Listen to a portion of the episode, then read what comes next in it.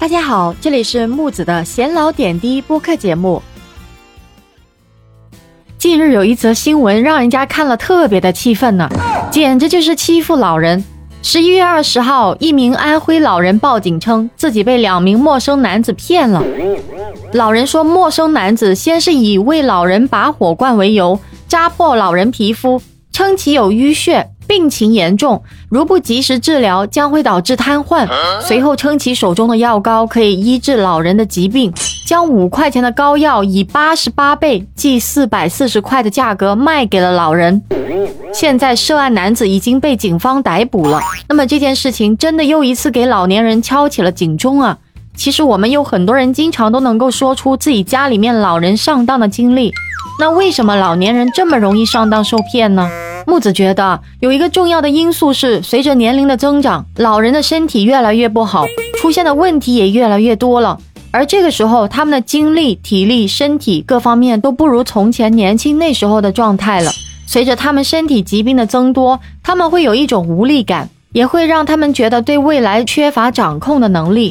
我有一个亲戚，这半年因为身体的原因一直在治疗，住过三甲医院，也在私人的诊所看过病。也在社区的医院住过院，但是一直都没有很好的效果，因此他就特别的着急，但是又不知道该怎么办。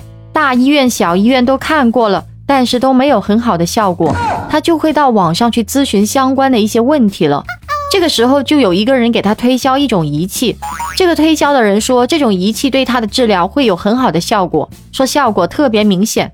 一开始其实他也不大相信，但是这个人老在给他推销。而他的治疗过程一直都不理想，随着这个人不断的推销，他就有一些心动了，所以想着买来试试。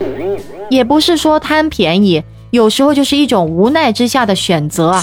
他不愿自己的亲人受罪，哪怕就是这个东西，他明知道没有这么好的效果，他也想去尝试啊。所以说啊，真的不是因为老人的智力退化，而是因为他们对自己身体的无力感，才使得他们更容易上当啊。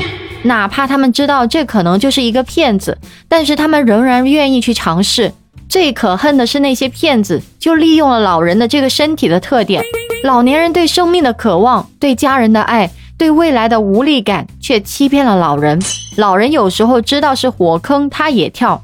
所以，当家里面的父母如果被骗了，也要多体谅他们，多去给他们做工作，多去关心他们，引导他们走出这个误区。而不是一味的去责怪他们。